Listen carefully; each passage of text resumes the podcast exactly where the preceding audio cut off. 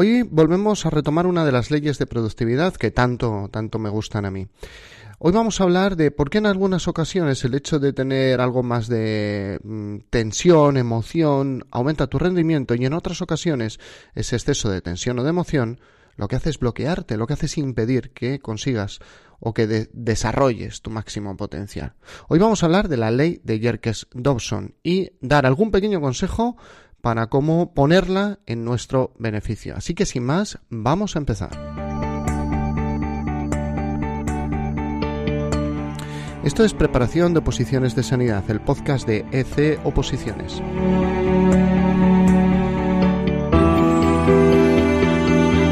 Episodio 234. Productividad, la ley de Yerkes Dobson. Muy buenos días a todos, bienvenidos un día más, un episodio más a Preparación de Oposiciones de Sanidad, el podcast donde encontrarás consejos de estudio, técnicas de organización personal, técnicas de productividad y consejos de cómo rendir mm, independientemente de que las circunstancias externas puedan ser adversas. En este podcast vamos a dar consejos y herramientas, pero no pensando en una posición concreta. Ya te quieres presentar una posición de celador, de matrona, de técnico en cuidados sociales, de enfermería, de médico, sea cual sea tu objetivo, espero que aquí encuentres consejos y herramientas útiles. Y como siempre, mi nombre es José Ángel Gutiérrez, soy enfermero y compagino la docencia, mm, mi vida familiar, mi vida profesional y ser preparador de oposiciones y hacer podcasts como este. Bueno, hoy vamos a hablar de la ley de Yerkes-Dobson. Vamos a explicar la ley. La ley es una, eh, una de estas leyes que a mí me gustan bastante. Tengo que reconocer que hay una parte de mí que, que, tal vez lleva encerrada un ingeniero, un físico, que son temas que siempre me gustan, lo que pasa que me gustan mucho más el, el, funcionamiento del ser humano, el funcionamiento corporal, ¿no? El funcionamiento físico, la biología, bueno, pues me, me atrajeron mucho más y la sanidad muchísimo más, pero insisto, dentro de mí tal vez haya una especie de, de, friki de las estadísticas y de las gráficas y me molan las leyes que se representan en una gráfica. Hoy vamos a hablar de una ley que es la, la ley de Yerkes-Dobson, que es la típica ley, con, o sea, la típica función que tiene una forma de U invertida. Y lo que nos habla esta ley es que hay una relación entre el nivel de excitación y el rendimiento. Esa relación consiste en que a medida que va aumentando la excitación, el rendimiento aumenta. Pero llega un punto en el que si la excitación sigue aumentando, el rendimiento cae estrepitosamente. El rendimiento va aumentando, pero solo hasta un cierto punto. Nada más.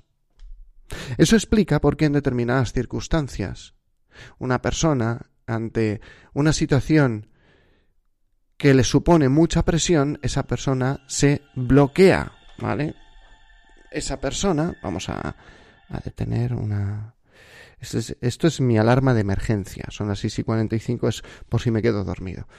Si alguno pregunta, pues ya llevo dos horas despierto. Bueno, esta ley lo que nos habla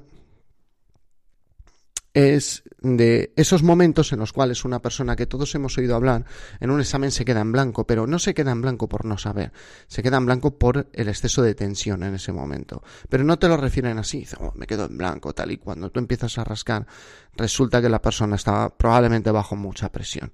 No hablo tampoco de enfermar, ¿eh? es simplemente el que no rindes, te bloqueas, tu rendimiento se interrumpe, eh, simple y llanamente. Eh, una de las cosas que nos dice la ley es que esto influye más en las tareas más complejas. Y esto tiene una explicación eh, que no viene en la propia ley de Jerkes Dobson. Tendríamos que navegar en un libro, en un libro de, Marco, de Malcolm Gladwell, en, las personas eh, fuera de serie que refleja y habla en algunos momentos de que determinadas personas son capaces de trabajar muy bien bajo presión después de haber entrenado mucho. Y parece ser que la presión, una vez que se desencadena dentro de tu cuerpo, produce una activación fisiológica. Y parece ser, no es exactamente así, pero quedaros con esa imagen. Parece ser que a medida que aumenta tu descarga de adrenalina y tu frecuencia cardíaca se va disparando, Hay una relación entre la cantidad, o sea, el valor de la frecuencia cardíaca y áreas cerebrales complejas que se van apagando, lo cual tiene mucho sentido. Estamos preparados en, en los niveles en los que la descarga de adrenalina es muy alta. Son niveles de lo que consideraría nuestro cerebro de peligro y ante esos niveles de peligro lo que vamos a hacer es actuar de forma automática. Por lo tanto, áreas donde hagamos operaciones complejas no permiten trabajar de forma automática. Por eso, a partir de determinado nivel de excitación, el rendimiento decae estrepitosamente para tareas complejas. Esto ocurre más en tareas complejas. Correr no es una tarea compleja, no lo debería ser. Hay gente que, pues si preguntáis a mis amigos de la infancia y juventud te dirán que es un milagro que, que, yo sea una persona que haga deporte por, por, mis habilidades innatas para la torpeza. Pero también soy muy constante, lo cual me ayuda bastante. Por eso, tenemos que quedarnos con, primero, esta relación entre aumento de la tensión y dificultad para hacer una tarea, insisto, compleja y especialmente una tarea, insisto, a la que no estamos acostumbrados. Y aquí tenemos los tips que nos interesan. ¿En qué varía esto? Esto no es una, una, ley que se pueda aplicar, o sea, es una ley universal, pero no se aplica en los mismos valores de manera universal a las personas. Y me explico. Depende, en primer lugar, del nivel de habilidad. Cuanto mayor sea el nivel de habilidad de una persona, menor, sea, menor, menor cantidad le afecta. Es decir, es menos probable que sufra la caída del rendimiento por exceso de tensión. También la personalidad de cada uno y la confianza que uno tiene en sí mismo pueden hacer que esa persona trabaje mejor o peor bajo presión. Lo que pasa que esto vamos a Mm, vamos a considerar que muchos aspectos es más difícil de cambiar y no me voy a meter en esa parte. Y por último, la dificultad de la tarea. No solo es el nivel propio de habilidad, sino la tarea a la que te enfrentes que tenga una dificultad mayor o menor. Veremos dónde he cortado. He movido algo y, no sé si el podcast habrá quedado bien. A ver, ¿a dónde? ¿A dónde nos va a llevar esto? en nuestra preparación de nuestra oposición. Bueno, pues esto nos va a llevar a dos conclusiones. Independientemente de que grabemos otros episodios donde hablemos del mindset, de la forma de afrontar las cosas, de la forma en la que tú te hablas, en la que tú te dices, en la que tú trabajas contigo mismo, independientemente de todo eso, soy mm, consciente de que hoy tengo que ofrecer una alternativa mucho más práctica. Y la alternativa práctica es, primero, cuanto más nivel de habilidad entrenes, más impermeable vas a ser a esta ley de Jerkes Dobson. ¿Y cómo mejoras tu nivel de habilidad? Mm.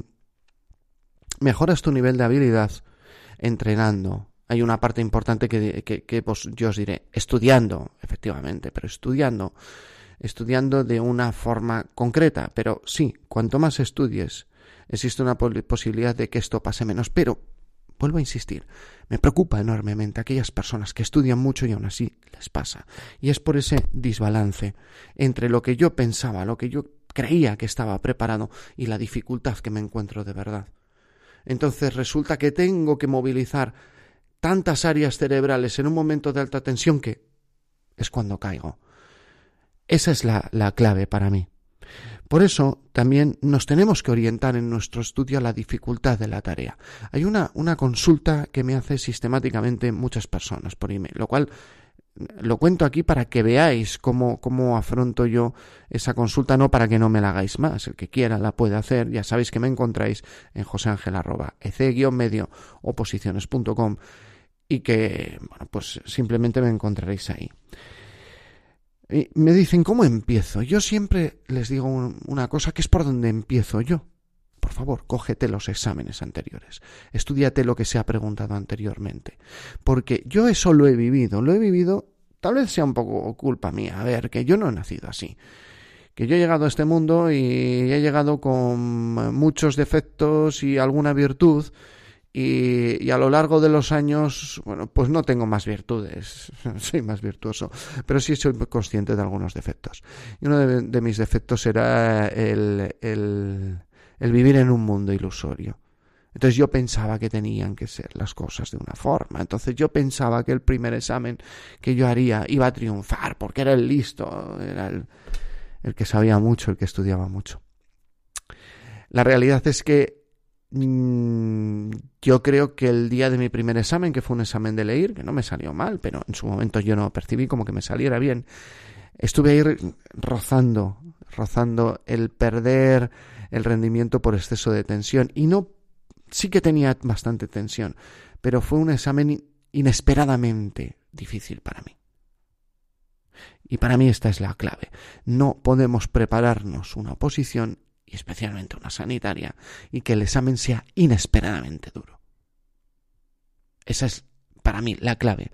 Eso es una obsesión cuando yo preparo a la gente en ese oposiciones. Te voy a preparar para lo que te vas a encontrar.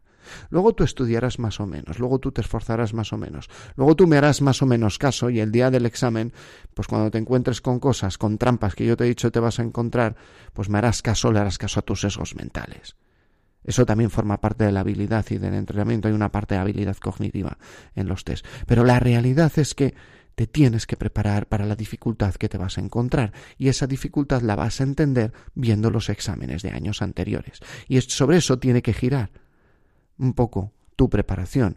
Y, eso se ve en dos aspectos. El primero, el primer aspecto, se va a ver en que a la hora de hacer test, mm, si hay dos exámenes anteriores de oposiciones, yo entiendo que digas, bueno, pues me compraré un libro de test. Si no, si hay 10, 15 mil preguntas oficiales que han aparecido en oposiciones, hazte primero esas. Luego ya, ya hablaremos de comprar libros de test. No, pero es que me he comprado un libro de test con las preguntas. Vale, perfecto, con esas preguntas. Se comercializan, perfecto. Porque eso te, orienta a la verdadera dificultad. Lo otro es, mm, prepara tu estudio pensando en un test. De hecho, tengo una línea de, episodios hablando de estrategia de estudio para test. Prepara tu estudio pensando en un test.